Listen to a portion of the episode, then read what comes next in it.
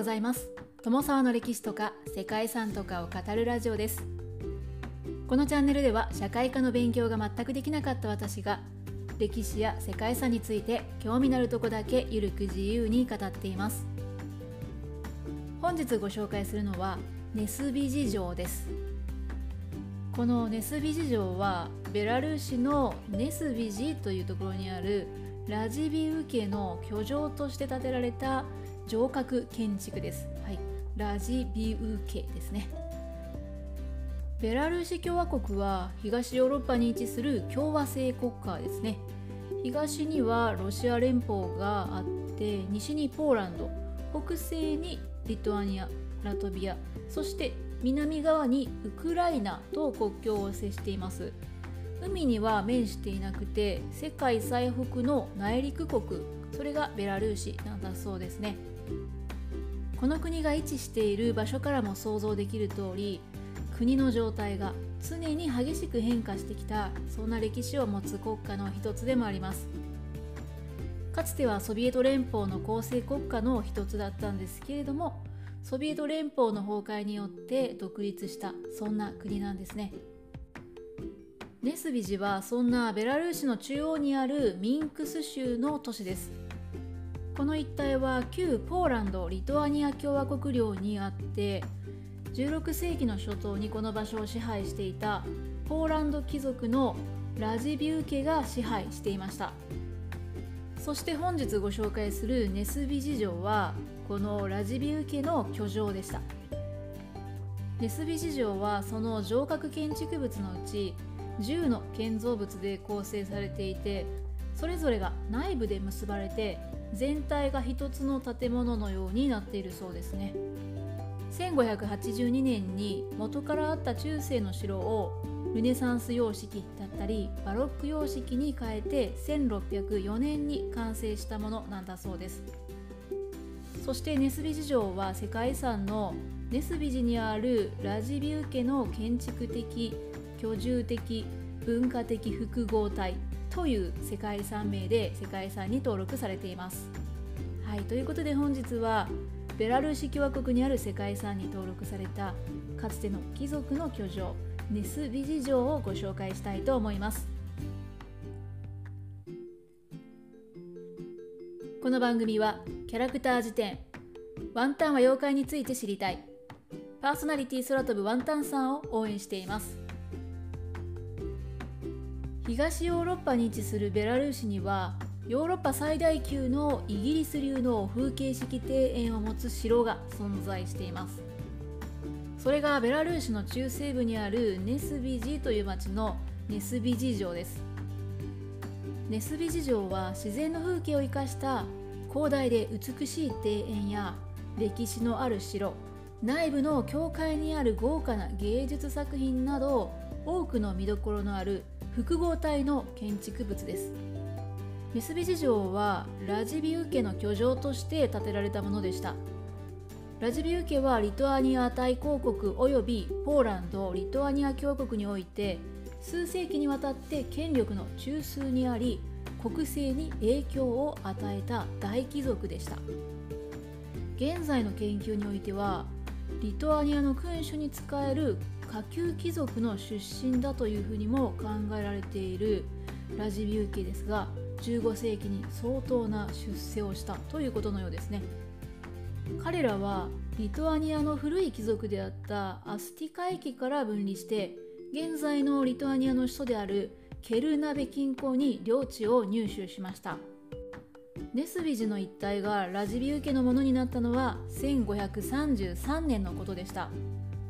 その年に前の領主であったキシュカ家が断絶したことに伴って女系子孫のニコワイ・ラジビュー・チャルヌイと弟のヤン・ラジビューにこの場所が与えられたそうですね。それ以来ラジビュー家はリトアニア大公国でも屈指の影響力と財力を誇る存在となったそうです。1582年に3階建ての城が建造されましたがその城の土台を成していたのは元からあった中世の城だったようです。古い要塞建築はルネサンス様式やバロック様式へと様変わりして1604年までには完成しました。その半世紀後にはいくつかの回廊が付け加えられてさらに城の4隅は八角形の塔で強化されていきました。1706年になると大北方戦争の際にカール12世の軍が城で略奪行為及びその城塞の破壊というのを行ったそうです。その10年後にラジビウ家は城の修復と巨大化のためにドイツやイタリアから建築家を招いたそうですね。16世紀に作られていた城門は再建されて中庭を取り囲む3つの別棟が城に接合されたのもこの時代だったそうです。その後ネスビジ城は1770年代にロシア軍に戦略されてラジビウ家は追放されてしまったそうです。城に所蔵されていたリトアニアの古文書はサンクトペテルブルクに移送されてそれは現在もそのままなんだそうですね。ただ城にあった美術品の大半というのはさまざまなロシア貴族たちの手に渡る形で散らばっていってしまったそうですね大切なものが奪われてしまった城には、まあ、用がなくなったのかですねネスビ事情はその後元の持ち主からもロシア軍からも見捨てられてしまって次第に朽ちていったそうです。はい、なんかちょっと悲しいですよね。なんですけれどもその後城は再びラジビウ家の元に戻りました。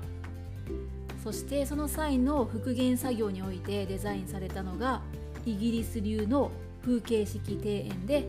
これが今ではヨーロッパ最大級の規模を誇るこの城の特徴の一つともなっています。さらに時代が進むと1939年に赤軍の侵攻によってラジビウ家は再び城を追われることとなりました。ソ連時代にはこの城は長期的な療養を必要とする人のための療養所として使用されていたそうです。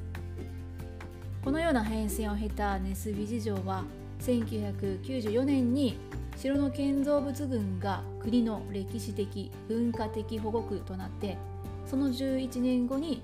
ネスビジにあるラジビウ家の建築的居住的文化的複合体としてユネスコの世界遺産に登録されました。そしてそんな世界遺産で人々を魅了し続けている建物の一つにキリスト生態教会というのもあります。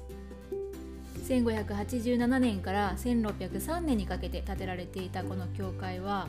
水路越しの園庭によってネスビ事情とつながっています。今でもラジビウ家の人々が72人眠っているそんな場所なんだそうですね。この教会の最大の特徴はバロック式のファサードを備えたドーム型の天井を持つ世界初のバシリカ式聖堂だったというところだそうです。これは東ヨーロッパにバロック様式建築が持ち込まれた最初の例とされているそうですね。内部には1760年代以降に作成されたバロック様式のフレスコ画やベネチア人彫刻家たちによって制作された聖十字架の祭壇などがあるそうで見どころも多い聖堂となっています。はい、ということで本日はここまでベラルーシ共和国のネスビ事情をご紹介してきました。いかがでしたでしょうか？本日もここまでご清聴いただきましてありがとうございます。では皆様素敵な一日をお過ごしくださいね。友沢でした。